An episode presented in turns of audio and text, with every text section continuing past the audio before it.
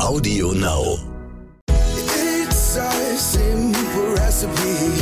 Love and warmth and loyalty. A friend like you is all I need.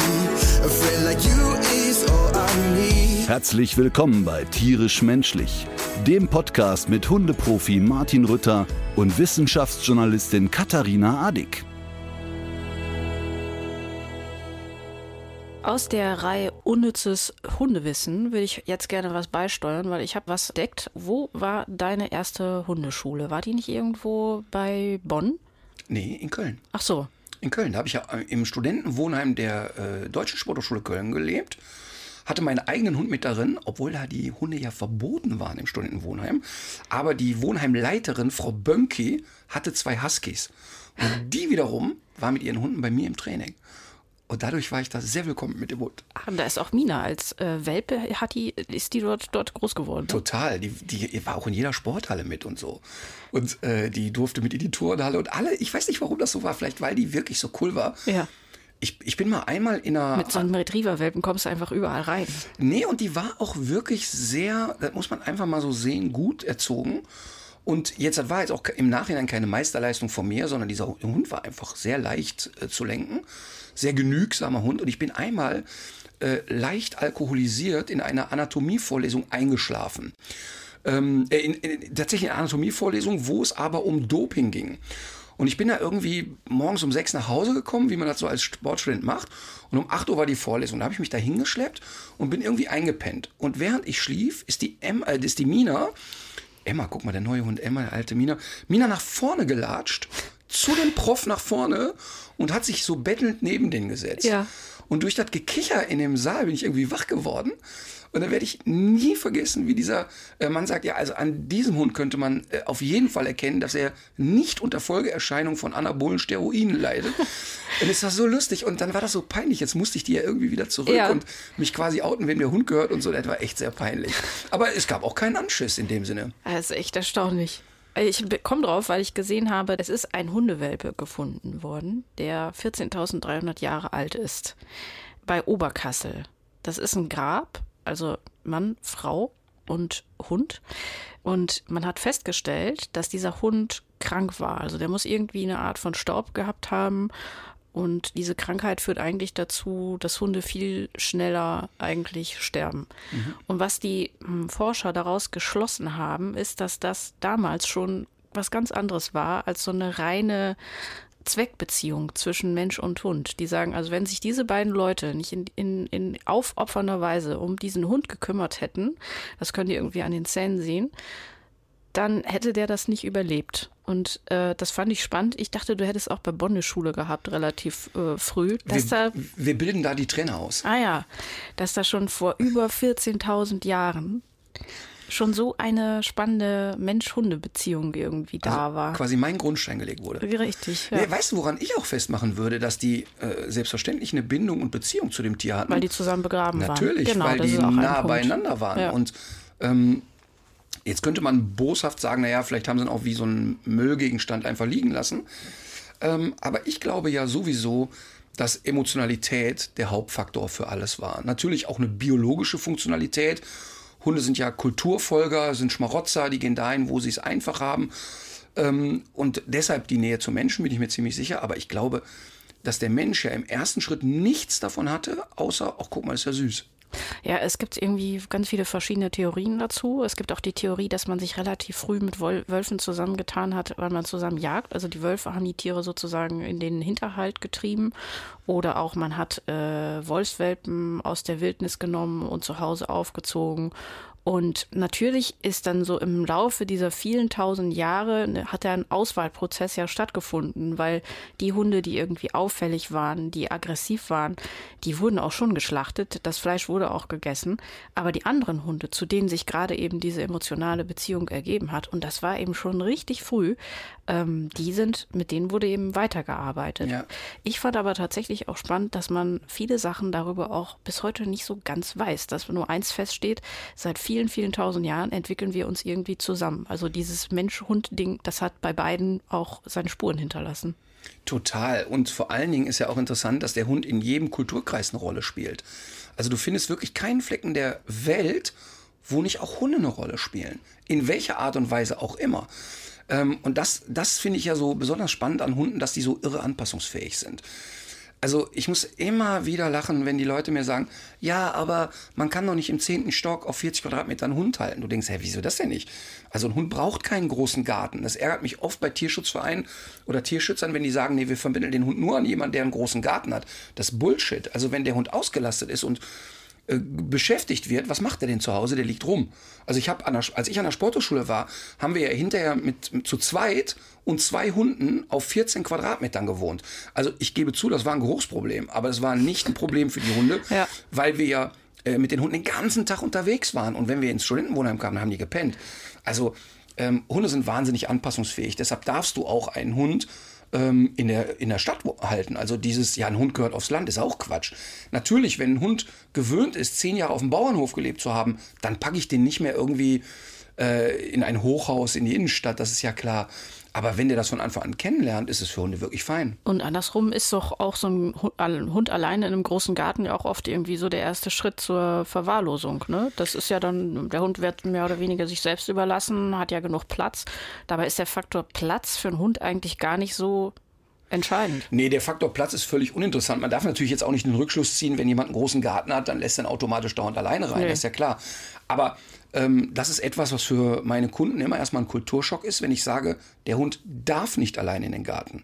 Denn immer dann, wenn der Hund freien Zugang hat auf den Garten und sagt, ich bin den ganzen Tag draußen, meine Leute sind drin, entwickelt der nur Blödsinn. Er fängt Jagdverhalten an, er fängt an, die Vögel aufzuscheuchen, Mäuse auszubuddeln. Und er fängt eine übertriebene Form von territorial motivierter Aggression an. Denn das Problem ist, der rennt zum Zaun, und die Leute gehen weiter. Der Hund glaubt, er hat die verscheucht. Ja, jedes Mal ein Erfolg. So, eigentlich. und dann fängt die Kläfferei an, die Leute gehen weiter und irgendwann fängt er wegen jedem Mist an zu bellen. Und das passiert natürlich überhaupt nicht, wenn du mit dem Hund gemeinsam draußen bist, dann kannst du sofort eingrenzen. Also das ist immer erste Marschroute. Hund nicht allein in den Garten, Komma, es sei denn, du willst ja, dass er diese Aufgabe übernimmt. Aber dann musst du auch fair bleiben und es akzeptieren, wenn er es macht. Und es kann ja dann auch dazu führen, dass es für den Hund auch ein Stress wird, oder? Je größer die Aufgabe für, für den Hund selber erscheint, desto mehr ja, es kommt ein bisschen darauf an, wie der Hund so getaktet ist. Ne? Also Emma, also meine Hündin ist ja sehr reizempfänglich, sehr schnell drüber, sehr schnell gestresst. Und die würde echt schnell die Pimpanellen kriegen, wenn die alles selber entscheiden müsste. Äh, Mina war ja genau das Gegenteil, völlig phlegmatisch, im, in den unteren 10% von kognitiver Intelligenz. Also die hätte ein Erdbeben erst gemerkt, wenn der Futternapf in die Spalte gerutscht wäre. Ja. Ne? Und die hättest du auch draußen lassen können. Ne? Also die hätte dann allen Scheiß gefressen und hätte sich eine Maus gebuddelt. Auch blöde Sachen sich angewöhnt, aber ihr Stresspegel wäre garantiert nicht zu hoch gewesen. Was sind das heute für Sachen, die Emma stressen? Und woran siehst du das? Emma hat eine sehr geringe Frustrationstoleranz. Also wenn sie etwas nicht sofort bekommt, was sie gerne hätte, kommt der Terrier in ihr durch wird die sehr hartnäckig, sehr unleidlich, akzeptiert aber durch Erziehung sehr, sehr schnell, wenn ein Tabu kommt. Also ich lasse, ich wohne ja auch sehr ländlich und ich lasse Emma auch mal zum Zaun brettern und lasse die auch mal Trara machen, damit alle wissen, okay, da ist ein Hund, da geht man besser nicht in den Garten. Und wir hatten auch so Situationen, da ist mein junger Mann bei uns in den Garten gekommen und äh, Emma hat den sofort gehabt. Also wirklich am gehabt. Hosen, ja, ah. sofort an der Hose gehabt äh, sofort reingetackert, also überhaupt gar nicht diskutiert. Und wie sich das gehört, hat sie dann einen Lob bekommen und habe gesagt, also wissen Sie, es hat gute Gründe, dass hier ein Zaun steht. Ne? Gucken Sie doch mal, es gibt ja eine Eingangstür, dürfen Sie klopfen, klingeln, alles. Ähm, aber ich kann das deshalb laufen lassen, weil sie total kontrollierbar ist. Also wenn ich zum Beispiel in den Garten gehe, mhm wenn ich jetzt da hingehe und spreche diese Person an, Emma würde nie auf die Idee kommen, den zu attackieren. Keine einzige Sekunde. Weil die sofort erkennt, hier ist ja nichts los. Mhm. Aber da war irgendwie so, öh, wo kommt denn der her? Bums, ja. geht zur Sache. Ja. Aber die, diese geringe Frustrationstoleranz war bei ihr sehr ausgeprägt. Also sie fängt dann an zu wimmern, zu jaulen, zu bellen, ähm, ruppig zu werden. Also weiß dann auch nicht, wohin mit sich. Ich meine, die ist jetzt acht. Die nimmt auch mal einen Gang raus und man kann die jetzt inzwischen gut kontrollieren. Aber es war ein ziemlich langer Weg. Und so nochmal so zum, zum Stichwort Stress. Also das ist auf der einen Seite die Frustrationstoleranz, aber du würdest jetzt nicht sagen, dass das irgendwie andere äußere Einflüsse sind, dass die auch schon mal reizüberflutet ist oder.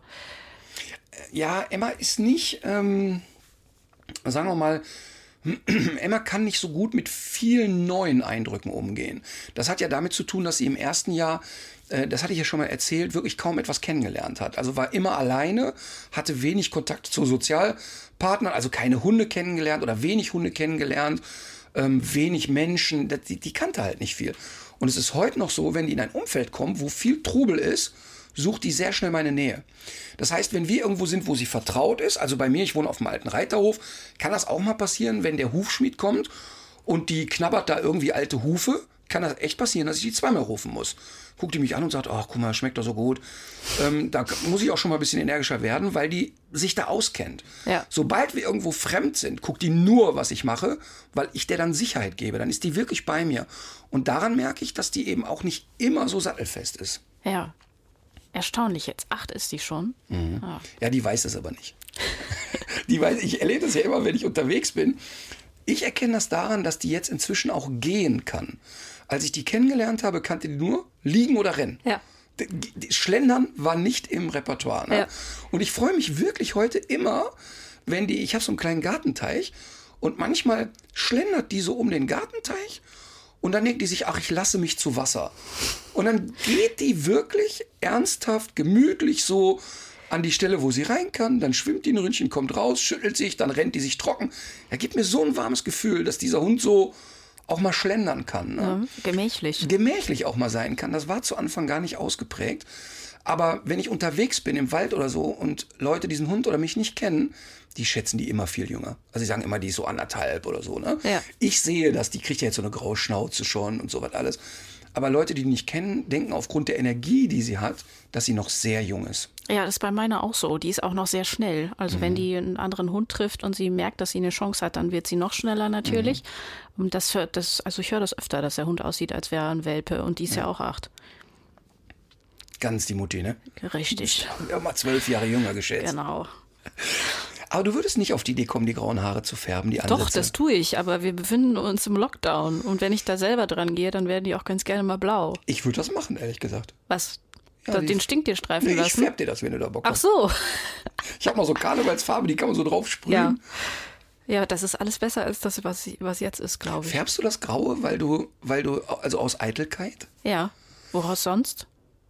Ähm, weil du Angst hast, äh, dass du. Ah nee, man hat ja Vorteile, wenn man alt ist. Man kriegt ja so einen Rentnerpass oder so. Stimmt. Das kannst du. Das Mhm. ist übrigens mein Vater. Der ist so, so genau wie man sich so im Robot so einen Typen vorstellt. Ne? Ja. Er hat immer gute Laune und so. Ne? Und dem, dem scheint wirklich die Sonne aus dem Arsch. Und der, hat, der, der, der sieht an allem so irgendwie das Gute. Ne? Und jetzt geht es ja irgendwie darum, der ist 76, ähm, wer wird wann geimpft und so, ne? Ja, sag ich, äh, bist du ja jetzt bald dran? Nee, sagt er, erst die 80-Jährigen und so, ne? Ja, ich sag, geh doch hin, ey, vielleicht schätzen die dich, ne? Hast du, vielleicht hast du Glück, schätzen dich 80 oder so. Was, sagt er, wenn die mich schätzen, keine Chance, ne? Dann bin ich hier, bin ich in zwölf Jahren erst dran. Weil der fest davon überzeugt ist, man könnte ihn deutlich jünger schätzen, ne? Ja. Und, und der hat, als ich ein Kind war, der hat sehr früh Glatze gehabt. Und dann hat der immer sich die auf einer Seite so lang wachsen lassen. Es gibt. Und wie Heinz Erhardt, Ja. so quasi auf die andere Seite rüber. Das war so lächerlich, das, das kann man sich gar nicht vorstellen. Äh, ich hatte auch, ich hatte, ich kan- hatte auch Leute im Umfeld, die das gemacht haben, nicht im Persönlichen, aber es gab sie. Ich, ich, ich habe da neulich noch dran gedacht. Das ist ja eine Frisur, die tatsächlich ausgestorben ist und zu Recht. Ja. Und es war ja auch mitunter kritisch, wenn der Wind von der falschen Seite kam und äh, dieses Dach angehoben Ja. hat. Das war ja nie eine wirklich richtig gut fixe Konstruktion. Nie, nie. nie. Nee, und, und mein Stiefvater wiederum, der auch Aber was, hat. was glaubst du, äh, ich meine, das war doch für, es war doch für jeden sichtbar, Für was jeden. da vor sich geht. Also was, was war die Intention für diese Frisur? Naja, aber schau mal, was ist heute die Intention, dass sich 20-jährige Mädchen die Lippen aufspritzen, als hätte jemand draufgehauen und die glauben, erstens, das ist schön und zweitens, dass es niemand sieht. Oder wenn du jetzt siehst, Mhm. ey, ich bin so ein Fan von Jürgen Klopp und finde ihn wirklich toll. Und ich kann auch total verstehen, wenn jemand mit sich irgendwie unzufrieden ist, etwas operieren zu lassen. Das will ich überhaupt nicht. Also, also ganz ehrlich, wenn ich die äh, Horst Tappert Gedächtnistränensäcke Ja. noch mehr bekomme, ich glaube echt, ich lasse das machen. Ja. Und ich finde das auch überhaupt nicht verwerflich. Ich auch nicht. Auch dass sie sich Haare verpflanzen, finde ich alles cool, ne? Mhm. Aber warum lassen die sich denn jetzt alle so diese weißen Keramik-Nussknackerzähne machen? Ach so, das ist nicht echt stimmt. Ey, das sieht so schlimm aus. Und Mhm. ich denke, ey, hör mal, der weiß doch gar nicht mehr, wohin mit seinem Geld. Warum hat er das denn nicht gut machen lassen oder so, dass man sagt, ja, man sieht schon, das ist gemacht, aber es ist cool gemacht oder so. Ne? Ah, okay. Das raff ich überhaupt nicht. Im, Im Gegensatz dazu, Detlef Steves ähm, hat, das, hat ja seine Zähne auch machen lassen. Ja. Und es ist ja kein Geheimnis, weil er das ja bei Instagram immer so live kommentiert hat oder gezeigt hat. Ne? Und das ist derart gut gemacht, das ist super gemacht einfach, wo du denkst, ja, kann ich total verstehen. Und äh, das ist wirklich ein Gewinn, weil man überhaupt nicht auf die Idee kommt, dass das unnatürlich aussieht. Und genauso, wenn mein Vater sich die Haare da irgendwie so komisch kämmt, war der, glaube ich, manchmal fest im Glauben. Das sieht man auf den ersten Blick nicht. Meinst du? Ach so, okay. Glaube ich Mhm, schon. Ja. Ähm, ich habe äh, tatsächlich drüber nachgedacht. Ich, du sagst ja immer die strenge Katharina. Ich habe ja hier diese, diese Denkerfalte. Ne? Aber nur wenn du wirklich äh, so machst. Ne? nee, so tatsächlich nicht. Also ich habe das auch im entspannten, relativ entspannten Modus. Aber du hast es jetzt überhaupt nicht. ja, das ist, glaube ich, das Licht oder du brauchst eine Brille. Nein, du hast es jetzt nicht. Du hast es ehrlich nicht. Du hast es manchmal dann, wenn, wenn du vehement redest. Ich glaube jedenfalls, dass, dass, ich, äh, dass ich dadurch auch so eine gewisse Ernsthaftigkeit und auch eine gewisse Stimmung in manche Gespräche reinbringe. Und ähm, dann so eine äh, Atmosphäre entsteht, die eigentlich gar nicht unbedingt entstehen müsste. Da sind wir wieder bei Hunden. Ich kenne nun einen Hund, der nähert sich anderen Hunden immer so, als würde er die gleich auffressen wollen. Das ist, da ist irgendwas schiefgelaufen, vielleicht in der frühen äh, Kannst du mal beschreiben, wie der dann dabei aussieht? Weil jeder hat jetzt vielleicht ein anderes Bild vor Augen. ja, also ähm, der Kopf geht runter, ähm, die Rute geht so nach hinten, alles wird ganz äh, steif. ein der, schleichender, so ein Schleichen, mhm. das wirkt alles irgendwie sehr statisch. Und der hat so eine Fellbürste auf dem Rücken. Was er das, nicht aktiv steuern kann übrigens. Das ist äh, wie äh, manche Menschen, wenn man so mit den Fingernägeln über die Tafel Ja. Mhm. kratzt, manche kriegen dann Gänsehaut, manche nicht. Haare hoch oder nicht hoch kann ein Hund nicht steuern. Interessant. Und ähm, was dann aber so auf die letzten Meter passiert, also wirklich so kurz vor Hund, Mhm. ist so ein wirklich wie so ein Gazellengehopse. Ganz eindeutige Aufforderung zum Spielen und äh, Lockerheit und so Und weiter. es wird auch meistens ein Fangspiel entstehen. Ja, so, ne? Wie aber- alt ist dieser Hund? Vielleicht zwei Jahre. Okay.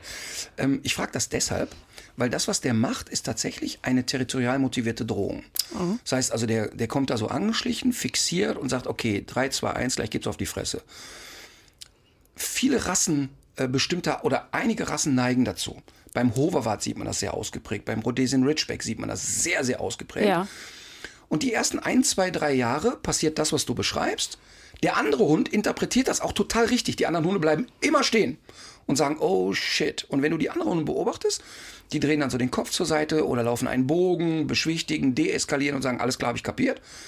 Und dann kurz vor knapp kommt es dann zu einem Spiel und beide fangen so ein oder starten so ein Fangspiel. Trotzdem übt der ja das Drohen. Und das ist der Grund, warum ich den Menschen immer raten würde, so ein Verhalten zu trainieren im Sinne von, ich möchte den Rückrufbar haben in dem Moment. Ja. Denn wenn ein Hund zwei, drei Jahre so etwas trainiert, ist die Chance groß, dass er sagt, jetzt möchte ich mal einen Schritt weitergehen. Vergleiche ich so ein bisschen mit Sparingsboxen, wo man sagt, ach, das ist ja spielerisch, zwei Kumpels, ne, ein bisschen hier mal eine getitscht, da mal eine getitscht. Aber irgendwann will man es doch auch mal wissen, wer kann jetzt wirklich mal eine reinknallen. Ja. Und ähm, so ist es auch da.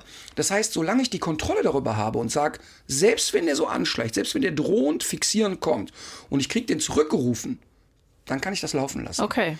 Das muss man zu Anfang mit Brustgeschirr und Schleppleine trainieren, weil die meisten Hunde sind in dem Moment eben Nee, genau ja. nicht rückrufbar. Das heißt, ich rufe den, der reagiert und dann mache ich mit dem ein Spiel. Nicht das Leckerchen rein, weil der, der Keks ist jetzt meistens nicht interessant, Ja. weil der Hund hat ja die Erwartungshaltung, jetzt baue ich gleich Spannung ab mit Bewegung. Ja. Und wenn ich jetzt zu Frauchen latsche und ich kriege nur einen Keks, hilft das nicht so richtig. Ah, Ja. Das heißt, Also- da muss es richtig abgehen ja, eigentlich und in die andere Richtung. Genau, ich habe das mit Emma ja sehr intensiv genau das Thema gehabt. Ah, ja. Und wir haben dann so ein Rennspiel gemacht und äh, gerauft und so. Oder du kannst natürlich auch ganz stumpf ein Apportierspiel machen und sagen, ich schmeiße was in die andere Richtung oder Mhm. Ähm, einfach nur um Kontrolle zu behalten. Wenn der aber jetzt nicht reagiert, nehme ich die Schleppleine und gehe kommentarlos in die andere Richtung. Und dann suche ich mir vielleicht wieder mehr Abstand, weil je größer der Abstand ist, je leichter ist das Training. Mhm. Und wenn ich es auf großem Abstand kann, dann gehe ich wieder ein bisschen näher ran und das muss ich eben oft üben. Ich will die Kontrolle behalten, weil das Verhalten, was der Hund da zeigt, ist normal. Ist aber in unserer Gesellschaft nicht angesagt. Nee. Denn wenn der wirklich daraus entwickelt, jetzt kann ich einen anderen Hund mal anrüpeln, den umschmeißen, drüberstehen, knurren, im Zweifel auch reintackern, habe ich ja nichts gewonnen. Ähm, und man muss ganz klar sagen, dass ich das Verhalten schon formen muss. Also ich kann ja auch formen. Damit will ich nicht seinen Charakter verändern. Ja. Aber Emma hat immer noch diese Tendenz anzuschleichen bei unsicheren Hunden. Die ist nicht gut im Hunde Ach einschätzen was, können. die wittert das, Die das- weiß aber sofort, der da hinten ist noch schissriger als ich. Ja. Und dann geht die direkt in den Schleichmodus und inzwischen mache ich nur, mm -mm. Guckt sie mich an und sagt, ja, okay, Na dann gut. schlendern wir halt hin. Ne?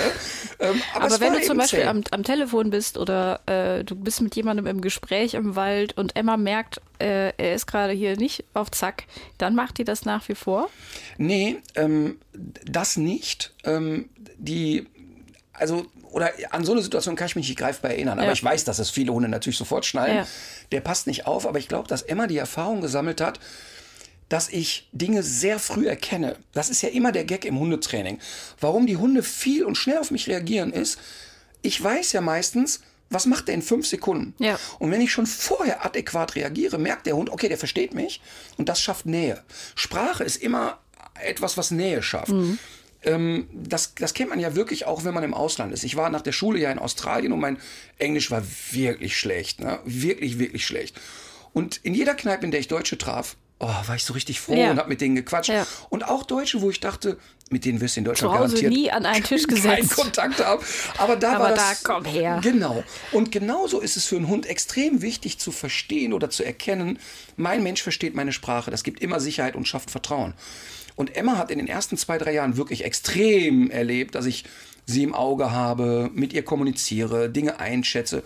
Und deshalb kommt die auf die Mätzchen nicht. Aber sie erkennt sehr schnell, sie ist nicht gut im Hunde einschätzen. Aber unsichere Hunde erkennt die sofort. Ja. Und da versucht sie auch schon mal einen Larry zu machen. Mhm. Aber dadurch, dass die, und da, da bin ich wirklich sehr dankbar dafür, dass der Hund sich jetzt auch so auf mich eingelassen hat, d- das, das ist, die ist so leicht zu lenken inzwischen, dass es wirklich easy going ist. Das war zu Anfang, war die viel an der Schleppleine. Wenn du sagst, dass du das bei diesen diese Drohgebärden, dass du das auch äh, schon so ein bisschen vorausahnen kannst. Also du würdest das auch schon sehen, bevor die Nase unten ist. Natürlich. Die wird dann trippelig, die nimmt einen Gang raus, die wird langsamer, Mhm. die guckt zweimal länger hin als sonst und dann ist es schon um. Und dann muss ich auch eingreifen. Heute kann ich die auch stoppen, wenn die Tempo gemacht hat. Ja. Aber in der Anfangsphase, wenn die die ersten drei Schritte gemacht hatte, Dann ist die da drin. no fucking way. Ja, aber ich finde, eine Sache ne, äh, muss man da echt draus mitnehmen, äh, dass man diese, diesen Impuls, den der Hund dann hat, wenn man das unterbrochen kriegt oder wenn der Hund an der Schleppleine ist, dass man das nicht durch jedwedes positives Verhalten bestärkt, sondern dass man dann an eine Bewegung denken soll und dass man dem Hund irgendwie die Möglichkeit gibt, diese Spannung, die er da offenbar aufgebaut hat, auch irgendwie wieder, wieder abzugeben. Ne? Grundlegend hilft Bewegung, um Stress und Spannung abzubauen. Ja. Ähm, das, also bei Angst zum Beispiel gibt es zwei Typen Hunde. Die einen flippen volles Paket aus und die anderen fallen in so eine Starre. Der eine ist der Adrenalintyp, da schießt Adrenalin ein. brrrt, Und der andere ist der Cortisol-Typ. Cortisol ist ein Stresshormon, was eher träge macht, sag ich mal. Und das Blöde ist, Cortisol bleibt sehr lang im Körper. Das baut sich nicht so schnell wieder ab. Adrenalin kannst du aber durch Bewegung schnell wieder abbauen. Das heißt, der Adrenalintyp Hund, der ist viel einfacher zu trainieren. Der kommt aber viel häufiger in eine Hundeschule und der Cortisol-Typ so gut wie nie. Ach so. Weil die natürlich nichts, die machen keine Randale, die machen nichts kaputt, die zerstören nichts, die leiden so still vor Ja. sich hin. Und ich komme oft zu Hausbesuchen, wo die Leute sagen, ey, der hier, der ist ein Rock'n'Roller, der reißt die ganze Hütte ab. Und ich sehe einen Hund unsicher in der Ecke liegen und sage, warte mal, wir fangen mit dem an. Ah, okay. Aber grundsätzlich können wir sagen, dass gerade der Adrenalintyp über Bewegung schnell abbaubar ist. Mhm. Und das muss man immer im Kopf haben. Wenn ein Hund Stress hatte, hilft Bewegung sehr. Hast du eigentlich Stress, bevor du äh, auf die Bühne gehst? Wie baust du das ab? Also, ähm, das ist, ich kann eine Geschichte dazu erzählen. Wir haben mal, vor vielen Jahren gab es mal eine Titelgeschichte im Stern über mich. Und dieser Journalist ist so drei Tage mit mir mitgelatscht. Und ähm, im Vorfeld haben ihm alle immer wieder gesagt, wollen Sie das wirklich? Ähm, also stellen Sie sich darauf ein, wenn Sie jetzt dem sagen, Sie gehen drei Tage mit, dann meint er das wörtlich und dann äh, haben Sie den an der Hacke. Nehmen Sie mal danach drei Tage frei. Weil ich natürlich sehr äh, sag ich mal, energiegeladen bin. Und bei mir fängt der Tag früh an und hört sehr spät auf in aller Regel. Okay, er wollte das. Und dann hat er auch die volle Packung gekriegt. Ne? Ja. Und lustig war, dass er als Journalist, was ich auch verstehen kann, nicht mit der Absicht kam zu sagen, ich schreibe jetzt die Rüttersche Lobhudelei, sondern ich möchte einfach wissen, was steht hinter dieser Person, wie ist der drauf. Und mir war klar, er wird auch kritische Wörter finden und so, ist ja ganz logisch. Jeder Mensch hat ja auch Seiten an sich, die nicht optimal sind. Du, äh, Seiten an dir, die nicht optimal sind. Ja, ja, komm. Ähm, ja, ich glaube nicht. Also bei mir jetzt nicht so, aber gut. Auf jeden Fall war er quasi auf einer, fand ich, objektiven Reise. Er hat sich wirklich eingelassen. Ne? Und auf jeden Fall war das für den aber in erster Linie so nicht verständlich oder er dachte, das ist gespielt, dass ich immer so gut gelaunt bin. Das heißt also, ich habe den dann wirklich morgens um acht ins Auto gezerrt und dann sind wir schon zum ersten Termin gefahren und dann weiter. In jeder Pause, wo er eine Frage stellen wollte, habe ich aber telefoniert, weil das eben mein Alltag ist. Ja. Und, und er war ihm so, können wir noch mal, ja, Moment, und wieder weiter. Also der hat eigentlich sehr wenig persönliche Gespräche bekommen ähm, und sehr, sehr viel drumherum. Ja. Und im Nachhinein habe ich erfahren, dass er jeden, aber jeden Menschen, dem wir begegnet sind, gefragt hat. Hören Sie mal jetzt unter uns, äh, der Herr Rütter, wie ist der denn wirklich so? Da kann doch was nicht stimmen. Wie ist der denn wirklich so? Und alle haben gesagt, ja, was meinen Sie mit wirklich so? Ja, ähm, der ist ja jetzt heute, der ist so sehr und so eine, ja, genau, so ist der halt. Ne? Und das war so skurril, weil der nicht verstehen konnte, dass auch die Menschen, die mit mir arbeiten, auch Bock darauf haben. Na klar, wirst du auch immer jemanden finden, die sagen, boah, der Ritter ist aber wirklich scheiße, das ist ja logisch. Aber ein Thema war eben genau diese Anspannung vor Auftritten. Der war dann auch mit auf Tour. Ich weiß nicht ganz genau, wo der war, aber eine relativ große Halle, also zwischen 8.000 und 10.000 Leute. Und wir spielen ja dann mit der Crew hinten Tischtennis und dann telefoniere ich noch, dann quatsche ich noch. Irgendwann wirklich um 5 vor 8, wenn es um 8 Uhr loskommt, kommt der Michi und sagt, hör mal, was ist mal mit dem Headset? Ja, okay, machen wir. Dann rufen meistens noch kurz vor Showbeginn, ruft eins meiner Kinder an und so. Ne? Und der war völlig fassungslos darüber, dass ich die ganze Zeit im Kopf hatte, ach so, warte, jetzt fangen wir aber an. Und jetzt schnaufe ich mal einmal durch und dann geht's los. Ja. Dass ich also nicht dieses typische Ritual habe oder ich gehe noch mal in mich oder jetzt kommt Puls auf oder so. Aber das ist auch unabhängig davon, ob du das Programm schon äh, 50 Mal gespielt hast oder ob du jetzt noch gerade ganz neu bist mit dem. Das ist eine sehr äh, kluge Frage. Ähm? ja gut, dir kann ja auch mal was Kluges. äh, nein, es ist tatsächlich eine kluge Frage, denn du hast recht. Ich mache ja immer, wir spielen so 180 Tourtermine pro Tour und 150 davon ist tatsächlich die Tour mit Bühnenbild und allem drum und dran. Und 30 sind sogenannte Warm-up-Termine. Und in den Warm-up-Terminen gehen wir ja in kleinere Hallen, so 800 bis 1000 Leute, da ist kein Bühnenbild. Ich habe zwar ein festes Programm, aber ich weiß noch nicht genau, zündet das ja oder nein. Und nach den 30 Terminen, wir zeichnen jeden Abend auf und der Klaus, mein Kameramann, ähm, äh, schneidet mir das dann nachts und dann kann ich mir das angucken und am nächsten Morgen gucke ich mir das mit Michael an. Und dann fliegt die Hälfte auch wieder raus, weil die einfach scheiße war. Und es entsteht aber auch eine zweite Hälfte, weil wir an dem Abend, ich lasse mich dann so treiben mit dem Publikum. Und das ist irgendwie ganz, ganz interessant, dass ich da natürlich angespannter bin. Aber nicht angespannter im Sinne von, oh Gott, ich muss da jetzt raus, sondern warte mal, ich hatte doch gestern die eine Nummer vergessen. Ja. Ich lese mir die noch mal eben schnell durch, nicht, dass ich die wieder vergesse. Und man hat ja wahrscheinlich auch die Ohren so ein bisschen mehr aufgestellt, was macht jetzt welcher Gag in welcher Situation, wie Leider ist die nicht. Reaktion. Nee, das kann ich eben in den Warm-ups nicht. Ach so. In den Warm-ups kann ich das überhaupt nicht. Da bin ich eben sehr mit mir beschäftigt. Da kann ich eben nicht gucken, was da los ist. Also wenn ich auf Tour bin und es richtig läuft, dann kriege ich alles mit. Also dann kann ich dir wirklich, wenn nach der Pause in einer Zehntausender Halle sich in den ersten sechs Reihen einer umgesetzt hat und wenn die nur die Plätze tauschen, Ja. dann krieg ich sofort mit. Weil da bin ich entspannt, da bin ich ja nur mit Genießen beschäftigt. Dann gucke ich mir die Leute an und dann kriege ich leider auch mit, ey, da oben der Popcornstand, wir hatten noch vereinbart, das Licht ist aus im zweiten Teil. Das kriege ich dann leider alles mit. Aber ist schon äh, interessant. Äh, was machen, weißt du, was andere Leute dann so in der, in der Situation machen? Also ich meine, ich bin jetzt noch nicht vor 40.000 Leuten äh, Ich auch noch nicht. aufgetreten. was, Aber- war deine, was war deine größte Zuschauerzahl? Ah, ich glaube so 11.500 Zuschauer. Ach, nur Hamburg. 11,5. Hm, Ich, okay. ja, das macht dann, ich glaube, das macht dann irgendwann keinen Unterschied mehr. Ja. Ob es dann 5 oder 500.000 sind, macht, glaube ich, keinen Unterschied mehr. Okay. Aber, also, im Geldbeutel schon, aber äh, emotional nicht. Aber was machen die Leute anders? Ähm, ich bin ja, ich kenne ja viele von den äh, klassischen Comedians ganz gut und habe zu den meisten auch einen engen und guten Draht. Und die Leute sind sehr unterschiedlich. Also wer mir vom Typ her sehr ähnlich ist, sind Paul Panzer und ähm, Atze Schröder. Äh, Atze ist jemand, der auch wenn irgendwie, ich glaube, Soundcheck macht er inzwischen schon gar nicht mehr. Und wenn die Monitorbox kaputt geht, dann kommentiert er das gar nicht und sagt dann so in der Pause immer, ich glaube, die Boxen auf der Bühne funktionieren nicht oder so. Äh, sehr entspannt, sehr cool. Der kommt auch meistens auf dem letzten Drücker erst in die Halle geflitzt. Äh, ist auch sehr eng mit der Crew, picheln sich auch schön ein, haben die Jägermeisteranlage dabei. Also ein wirklich sehr entspannter Typ. Ja.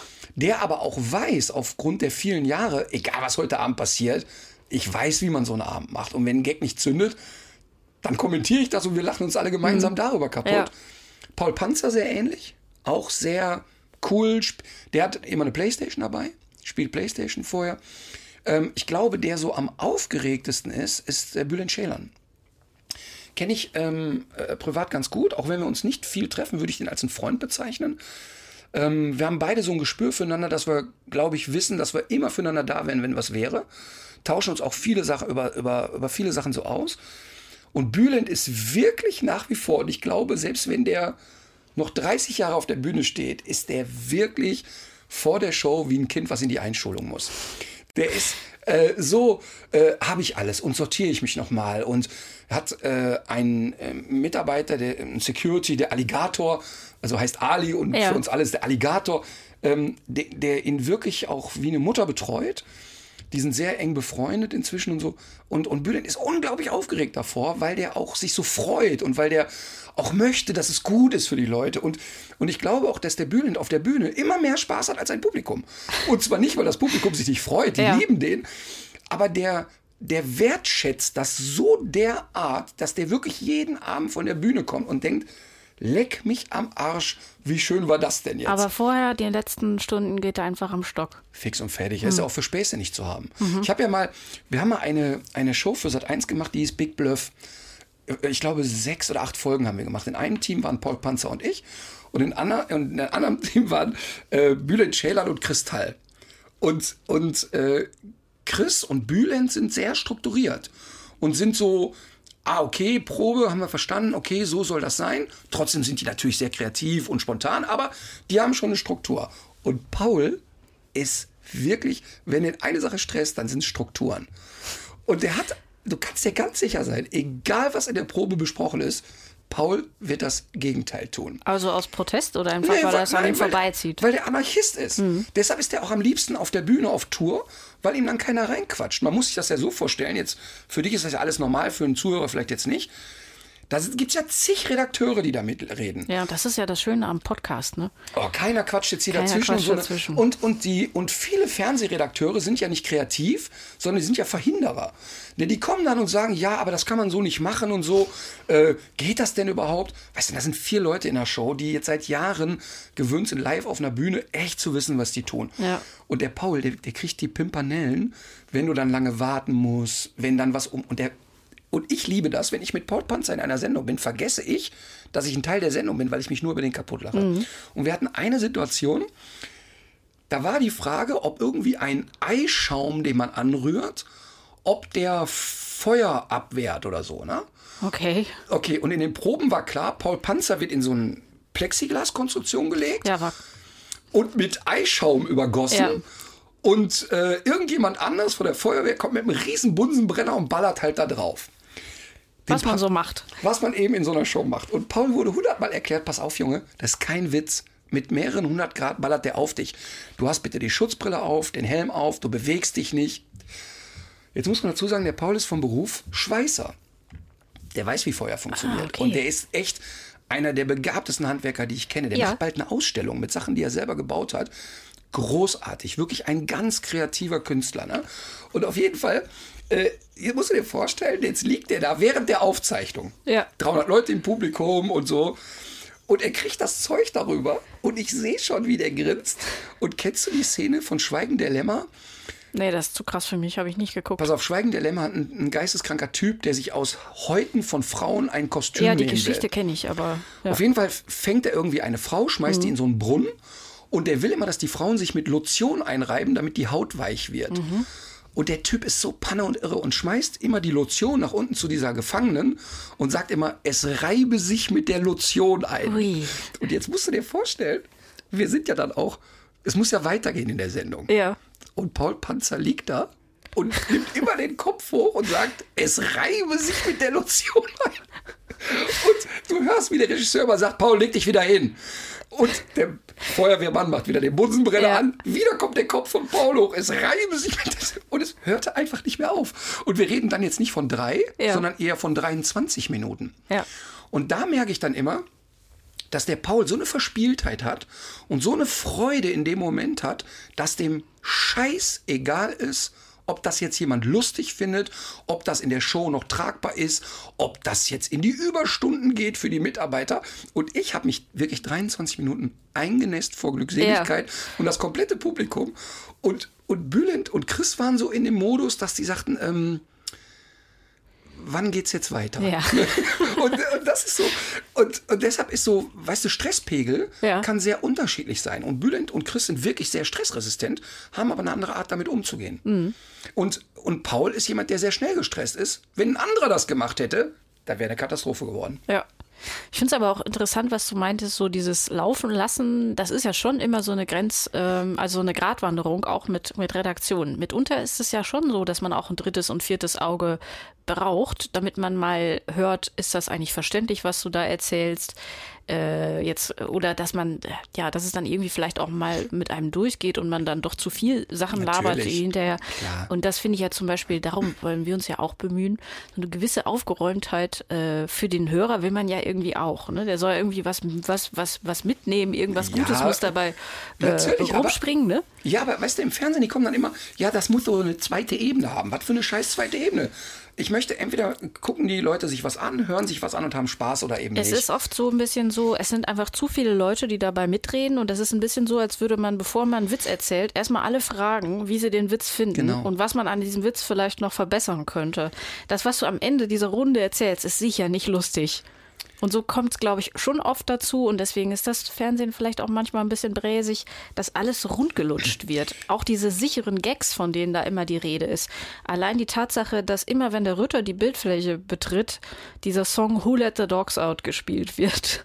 Da, da, Das lässt schon so tief blicken. da weißt du immer, okay, da ist ein Redakteur, der und der hat wahrscheinlich doch noch besser gedacht, beim Finanzamt gelandet Ja, wäre. aber die denken wahrscheinlich noch, das ist ja ganz schön funny, was wir uns da überlegt haben. Wir werden irgendwann mal aufklären, woher und warum dieser Song, was der überhaupt bedeutet, Who Let the Dogs Out. Ich will noch eine Sache erzählen. Ja. Wenn du mit Paul Panzer, Kaya Jana, äh, Mario Barth und so weiter eine Sendung machst, musst du keine Sendung machen, sondern du musst nur im Backstage-Bereich Kameras hinstellen, weil das wirklich Funny Guys sind. Die Ja. sind wirklich lustig Ja. und die haben wirklich Humor und da gibt's ein Ding nach dem anderen. Ich habe mal mit Mirja Bös und Kaya Jana Backstage gesessen nach meiner Hundeshow. Ich habe einfach zwei Stunden die Schnauze gehalten und die beiden erlebt. Es war so lustig, das, Das, glaubst das du ist nicht. aber auch so ein Effekt, der sich nach einer Aufzeichnung und manchmal auch nach Drehs sowieso einstellt. Ne? Das Ja. ist- kenne ich sogar auch, wenn ich jetzt bei äh, Professoren bin und die sind teilweise ja auch noch sehr aufgeregt. Ich habe das auch mal erlebt, dass einer gesagt hat, der hat sich so einen Kopf gefasst und gesagt, ich habe das doch studiert, weil der hat irgendwie keinen geraden O-Ton mehr rausgekriegt. Die Kamera war aus, der Typ war der entspannteste Mensch der Welt. Hätten wir das, was er uns da erzählt hat, hätten wir das irgendwie ähm, drauf gehabt, wäre das ein richtig schönes, rundes Ding auch geworden. Ne? Und ich weiß nicht, was das ist, die Angst, was Falsches zu sagen. Auf jeden Fall ist diese Atmosphäre nach einem Dreh immer extrem gelöst. Ja, aber bei den Jungs auch vor dem Dreh. Und deshalb haben wir, und jetzt machen wir direkt Druck. Druck. Bei RTL liegt nämlich ein großartiges neues Format mit mir und Paul Panzer. Und zwar wollen der Paul und ich eine Late Night zusammen machen. Da sagen alle, ja, aber Late Night interessiert doch keinen. Und jetzt kommt's, wir wollen ja gar keine Late Night machen, sondern wir wollen zeigen, wie eine Late Night gemacht wird. Ah. Das heißt, die Kamera läuft ab da, wo der Paul und ich ins Studio kommen, vier Stunden bevor die Aufzeichnung anfängt.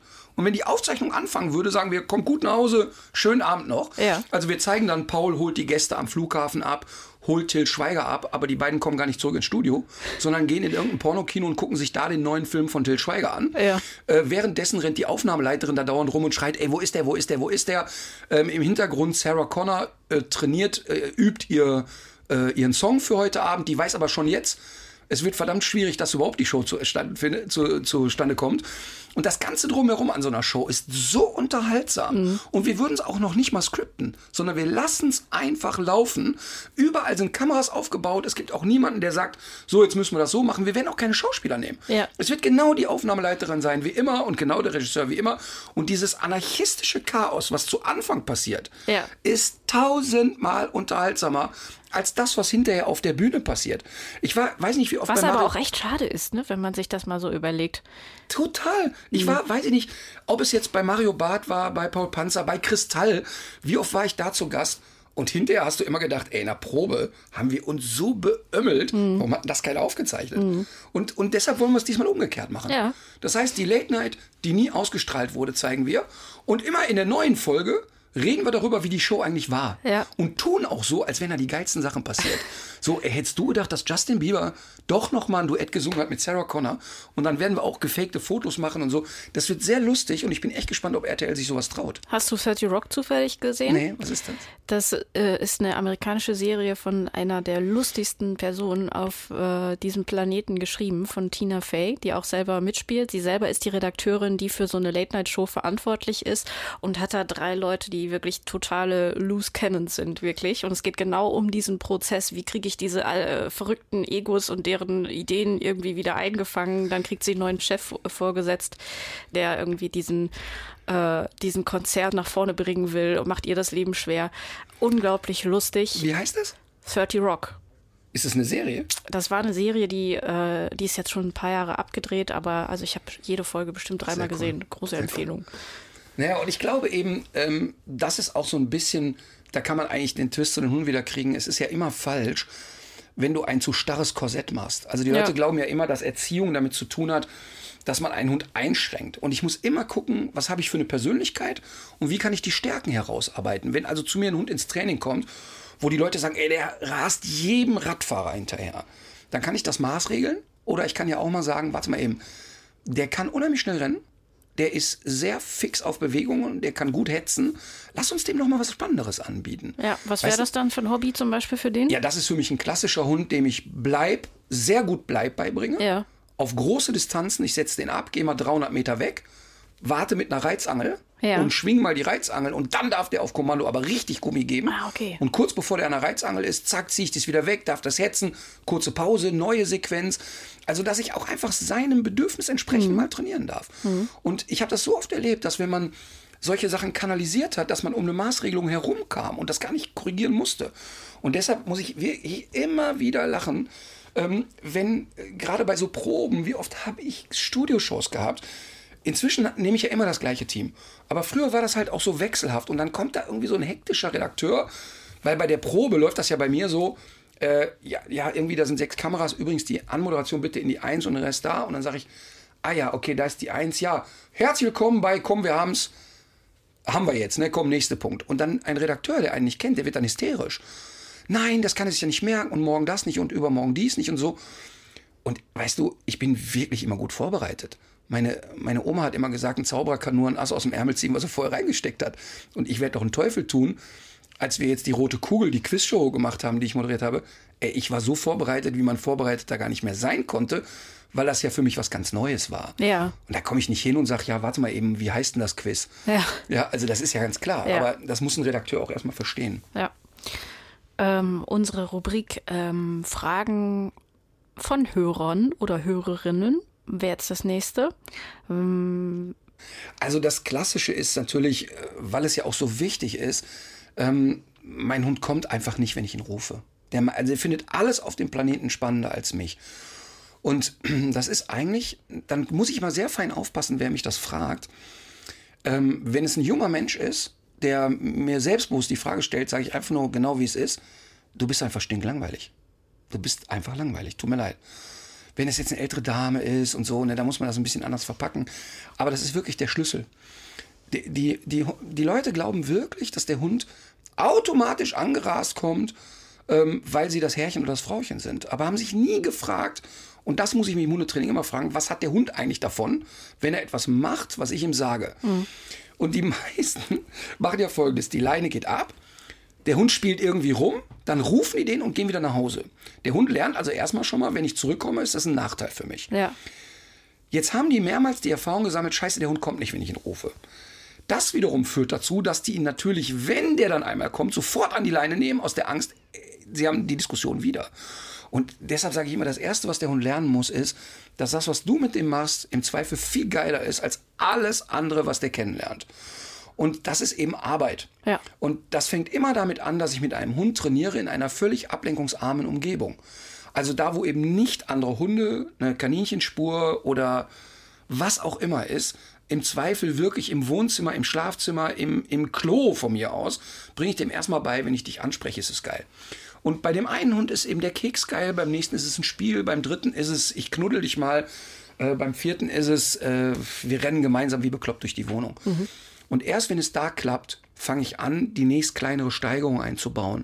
Und die Menschen machen beim Rückruf immer den Fehler, dass die viel zu viel erwarten. Und die Den- Schritte sind dann einfach zu groß, ne? Hat drin geklappt, aber dann gehst du auf die Hundewiese oder so, ne? Genau. Ja, und, und die Leute ähm, verstehen auch nicht, ein Jackpot-Leckerchen einzusetzen. Also Ja. es gibt wirklich etwas, was die Emma nur kriegt, wenn die kommt, wenn ich sie rufe. Was ist das bei Emma? Ja, bei Emma ist es so, ich bin ja ein Fan von so, also wir haben so Futtertuben, die man füllen kann. Jetzt Werbejingle, kriegt man auch bei uns im Online-Shop. Die kannst du selber füllen und auch wunderbar wieder sauber machen. Ach so, ja, ja, das, äh, die Erfahrung habe ich auch schon mal gemacht. Äh, Sauber machen, so einfach geht das leider nicht, oder? Naja, du kannst die ganz stumpf in eine Spülmaschine tun. Ah, okay, gut. Also die können echt was ab. Die, Ja. kommen, die kommen eigentlich aus dem Klettersport, die sind also lebensmittelecht und so. Sind, deshalb sind die auch nicht ganz preiswert, kosten glaube ich so 12 Euro. Mhm. Aber die halten ziemlich lang. Und was ist da für Emma drin? Ja, bei Emma ist es jetzt wird's echt nicht spektakulär. Joghurt. Ach was. Die ist Joghurtfetischist und deshalb äh, würde ich bei mir jeden erschießen, der den Hund zu Hause aus dem Joghurtpott lecken lässt. Ja. Ähm, weil die muss wirklich die Erfahrung sammeln, boah, wenn der Typ mich aus einer Stresssituation ruft, dann kommt echt das Highlight. Und bei dem nächsten ist es eben von mir aus pürierter Fisch und Mhm. beim dritten ist es die Leberwurst. Und du kannst das eben alles, du kannst diese Tube öffnen, die selber füllen und wenn der Hund dann kommt, kriegt er das. Und er kriegt das aber nur dann. Mhm. Ja. Ich, ich selber habe ja einen Trainingssnack entwickelt. Und bevor das jetzt hier eine Verkaufssendung wird, diesen Trainingssnack, der ist für manche Hunde vielleicht das Highlight. Und dann sollen sie den nehmen. Ich benutze meinen Trainingssnack bei Emma aber für andere Sachen. Ja. Für Sitzplatz, Fußbleib, für neue Tricks oder irgendwas. Aber wenn die kommen, dann geht der Jackpot los. Und die Leute missbrauchen den Jackpot. Das heißt, der Hund kriegt dann bei jedem Mist schon das Tollste vom Tollsten. Einen Trockenfisch, Pansen, keine Ahnung. Und dann ist das eben nichts Besonderes mehr. Also Jackpot-Leckerchen ist wirklich ganz wichtig im Rückruf. Und wenn der Jackpot ein Ball ist, Ja. dann ist es der Ball. Meine Alma ist ja sehr äh, Leckerchen skeptisch, muss man wirklich sagen. Dadurch, dass die mal äh, eine Tablette bekommen äh, musste, die sie auch tatsächlich leider nicht gut vertragen hat, haben wir uns immer überlegt, wo können wir das jetzt reinpacken. Ne? Und Es gibt ja zum Beispiel, kennst du dieses Surimi? Das ist dieses ähm, Krebsimitat. Das ist ja so ein bisschen das, was beim Fischer. Purer Dreck. Ja, was beim Fischer unterm Gummistiefel Genau. kleben bleibt mit irgendwie Farbstoffen Das Schlimme versetzt. ist, ich esse es gerne. Ja, warum, warum auch nicht? Und äh, dieses Zeug ist ja so aufgewickelt. Mhm. Ne? Ich habe die Tablette da reingedrückt. Der Hund nimmt das mit seinen Vorderzähnen und schafft es, das wieder zu entwickeln, Natürlich. diese Tablette da rauszusezieren und ähm, frisst den Rest. Äh, die ist seitdem ist die da so drauf gepolt, dass sie besser dieses Leckerchen ist, desto skeptischer ist die eigentlich. Also wenn ich jetzt mit Leberwurst oder ähm, einer Fischfrikadelle oder sowas um die Ecke komme, dann fragt die sich, was ist jetzt kaputt? Wäre es für diese Tablette schlecht, wenn man sie mit einer anderen Sache pürieren würde? Zum Glück muss sie die nicht mehr nehmen. Äh, ich glaube, das habe ich damals nicht wirklich versucht rauszubekommen. Das würde ich einen Tierarzt fragen, denn bei solchen Hunden, ich kenne wirklich solche Hunde, Ja. die unter den tollsten Sachen so auch einfach nur zum Beispiel, wenn die merken, ey, fühlt sich anders an, spucken Mhm. die wieder aus. Ähm, und da kannst du, es, es ist nicht bei jeder Tablette machbar, Ja. aber die, die gehe ich wirklich hin und püriere die mit dem Zauberstab aber richtig auf. Ja, das der- war aber, der glaube ich, Pampe. nee, das war so eine Kapsel. Ich glaube, das musste sich irgendwie im Magen auflösen oder Okay. so. Ja. Aber ähm, für die meisten Hunde finden wir ein Jackpot-Leckerchen. Ja, ich glaube auch bei meinem, ich, also ich weiß, dass sie, dass sie sehr, sehr stark auf Hühnerherzen steht. Das ist auch, äh, sie, die, mein Hund hat ja so ein ganz krasses Blockiersystem entwickelt. Und ich, ich habe immer gedacht, der Hund ist vor allem irgendwie so von Ängsten geleitet. Die ist in vielen Bereichen ist die sehr unsicher. Und ich Was heißt Blockiersystem? wenn ich zum Beispiel mit ihr über äh, den Bürgersteig laufe und wir kommen an so einem Handyladen vorbei, wo manchmal stehen da ja so Fahnen draußen. Findet sie furchtbar. Und dann der ganze Körper wird steif und die drückt sich dann so in das, in das Geschirr und sie will in die, in die andere Richtung. Ja. Und dann, äh, dann gibt es auch kein Vertun mehr. Ja. Und das Gleiche hat sie aber zum Beispiel auch bei Seifenblasen oder so, wo Mhm. du gar nicht, also das ist irgendwas, was sie nicht einordnen kann. Genau. Und kürzlich war ich mit ihr dann auf dem Wochenmarkt, das kennt sie auch, weil der bei uns direkt um die Ecke ist. Und da ging das gleiche Spiel wieder los. Das ist auch verbunden mit einer gewissen Mimik. Also sie sieht dann wirklich aus, als würde ich sie misshandeln.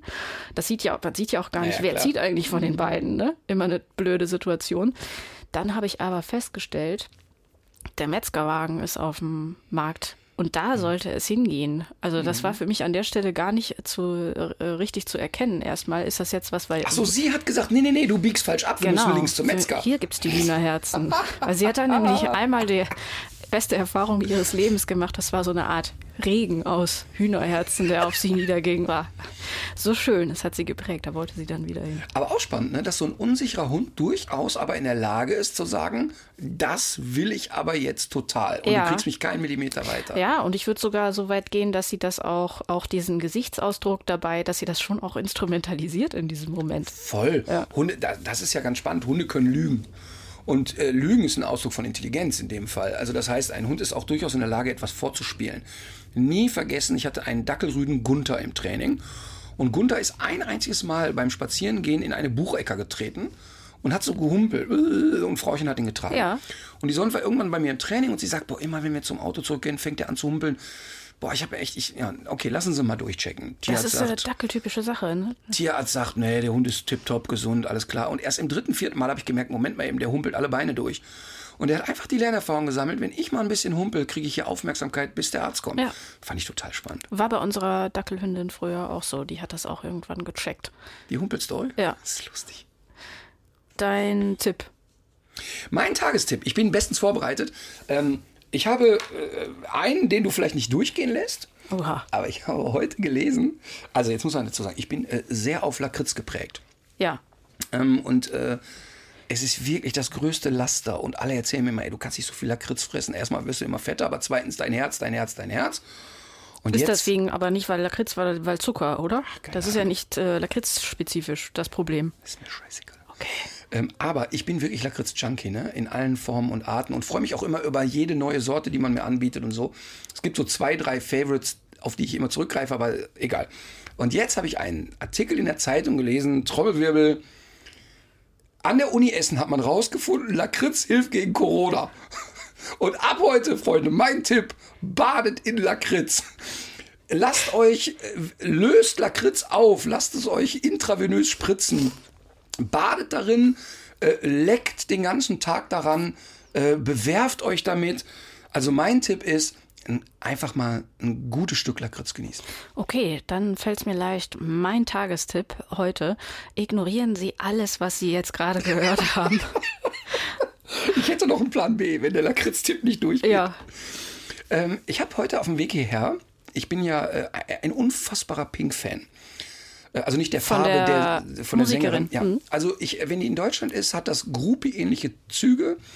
Ich habe äh, also, ich glaube, fünf, sechs, sieben Mal gesehen, auch auf der gleichen Tour mir dreimal angehört und so. Und das ist für mich das Wuchtigste, was ich je auf einer Bühne gesehen habe. Die kommt raus, die hat eine Energie, die ist nicht zu beschreiben.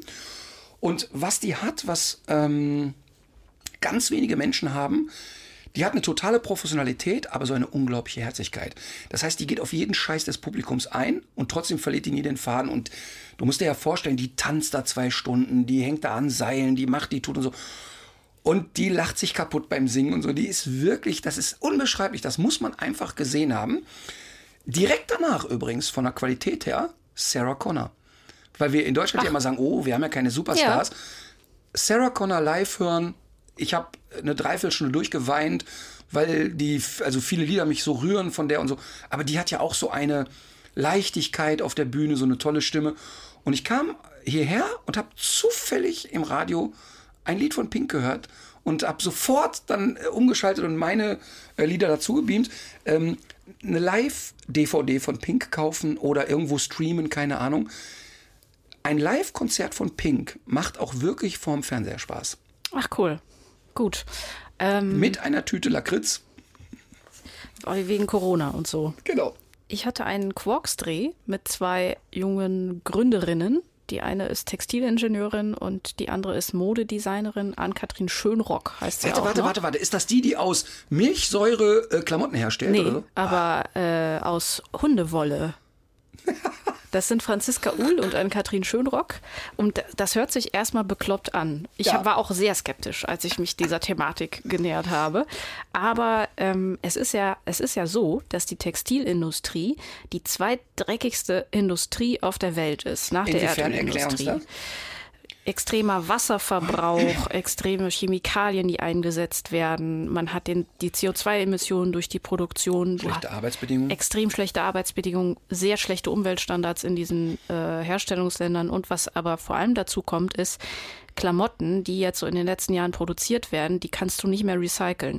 Das sind Stoffgemische, die sind extrem billig in der Herstellung, die sind manchmal auch gar nicht dafür gedacht, länger als eine äh, Saison zu halten. Oder die sind vielleicht sogar auch nur dafür gedacht, erstmal auf dem Kleiderbügel hängen zu bleiben.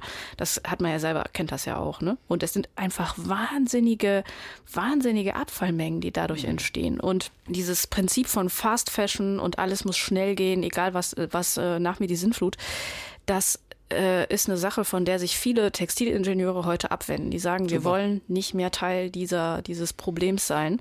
Und ähm, die beiden sind einfach drauf gekommen, äh, weil viele Leute kennen das, die Hunde haben, die so eine ganz heftige Unterwolle haben. Du musst die ja dann auskämmen und das ist gerade diese ausgekämmte Hundewolle, die Leute, die jetzt solche Rassen haben, du weißt das besser, was sind das für Rassen, die diese Unterwolle vor allem Viele, haben? viele, die meisten haben eine Unterrolle. Und äh, bei manchen entstehen aber riesige Mengen zweimal im Jahr. Und die Leute haben die schon von sich aus teilweise manchmal gesammelt, weil die gesehen haben, das hat irgendwie so eine, so eine Wertigkeit. Ich weiß zwar noch nie, was ich damit machen soll, aber es gibt Leute, die, stap die stapeln äh, Kartons im Keller mit diesem Zeug. Und die Idee, aus Hundewolle Klamotten zu machen, ist auch gar nicht neu. Gab es vor ein paar hundert Jahren auch schon für einen Eigenbedarf. Aber jetzt ist die Idee, da ist ein Stoff, der ist richtig gut, der hat super Thermoeigenschaften, der ist nicht aufwendig zu waschen. Das ist ja zum Beispiel das Ding bei Wolle, dass du das sehr aufwendig waschen musst, weil da diese, diese, dieses Fett drin ist. Und dazu kommt ja noch, dass man stellt sich das ja immer so romantisch vor, man äh, schert das Schaf und so weiter. Diese ganze Geschichte Kaschmir, Wolle und so weiter, Alpaka, das ist meistens mit extremem Tierleid auch verbunden. Total. Ja. Und ähm, die wollen jetzt auch nicht, dass äh, Hunde in Käfigen gehalten werden in China, zweimal am Tag geschoren. Ja, die haben jetzt eine Hundefarm. Die haben Fettgefüttert. 27.000 Hunde im Keller. Ja, nee, es geht einfach darum, dass man diesen Stoff, der jetzt ja nun mal einfach da ist, nutzt und eben nicht nur für diesen Hobbybereich nutzt, sondern dafür sorgt, dass das Materialeigenschaften werden, die auch wirklich über diese großen Maschinen laufen können. Damit sind die jetzt in, mit verschiedenen Unternehmen gerade dabei, das, das technisch zu entwickeln. Das heißt, der normale Hundehalter kann jetzt quasi einfach denen Wolle schicken. Genau, das äh, wäre der Tipp. Also du kannst auf der Internetseite kannst du einen Versandschein lösen und du kannst dann äh, ko- kostenlos äh, kannst du die Wolle dort erstmal einschicken, kriegst auch noch ein bisschen was dafür. Also kann ich denn dann sagen, ich hätte gern meinen Emma-Pullover? Nee, das glaube ich nicht, weil das würde ja bedeuten, ähm, dass du das hinterher wieder auseinanderdröseln kannst. Was war Emma und was war was anderes? Ja, ich hätte dann gerne, dann kostet der Pullover wahrscheinlich 27.000 Euro, aber ich hätte gerne, äh, dass ich quasi jetzt über drei Jahre lang Emma-Wolle sammle und dann davon machen die mir dann eine Mütze. Ja. So sehr exklusiv. Die waschen die dann Hand, äh, Mund gehäkelt, soll das sein? Ich glaube, da kannst du noch besser. Es gibt ja schon Leute, die das machen. Ne? Da wird sich jetzt bestimmt direkt, äh, werden sich die ersten Hörer äh, melden und sagen, das mache ich doch gerne für Herrn Rütter. Ich meine das nicht ernst.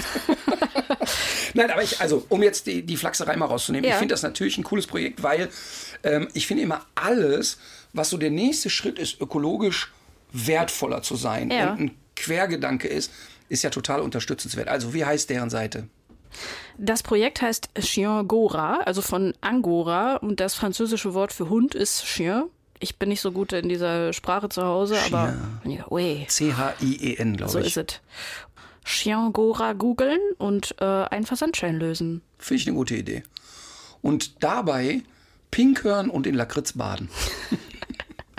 in diesem Sinne, legt euch wieder hin. Legt euch wieder hin. It's a simple recipe. Love and warmth and loyalty. A friend like you is all I need. A friend like you is all I need. Herzlich willkommen bei Tierisch Menschlich, dem Podcast mit Hundeprofi Martin Rütter und Wissenschaftsjournalistin Katharina Adick.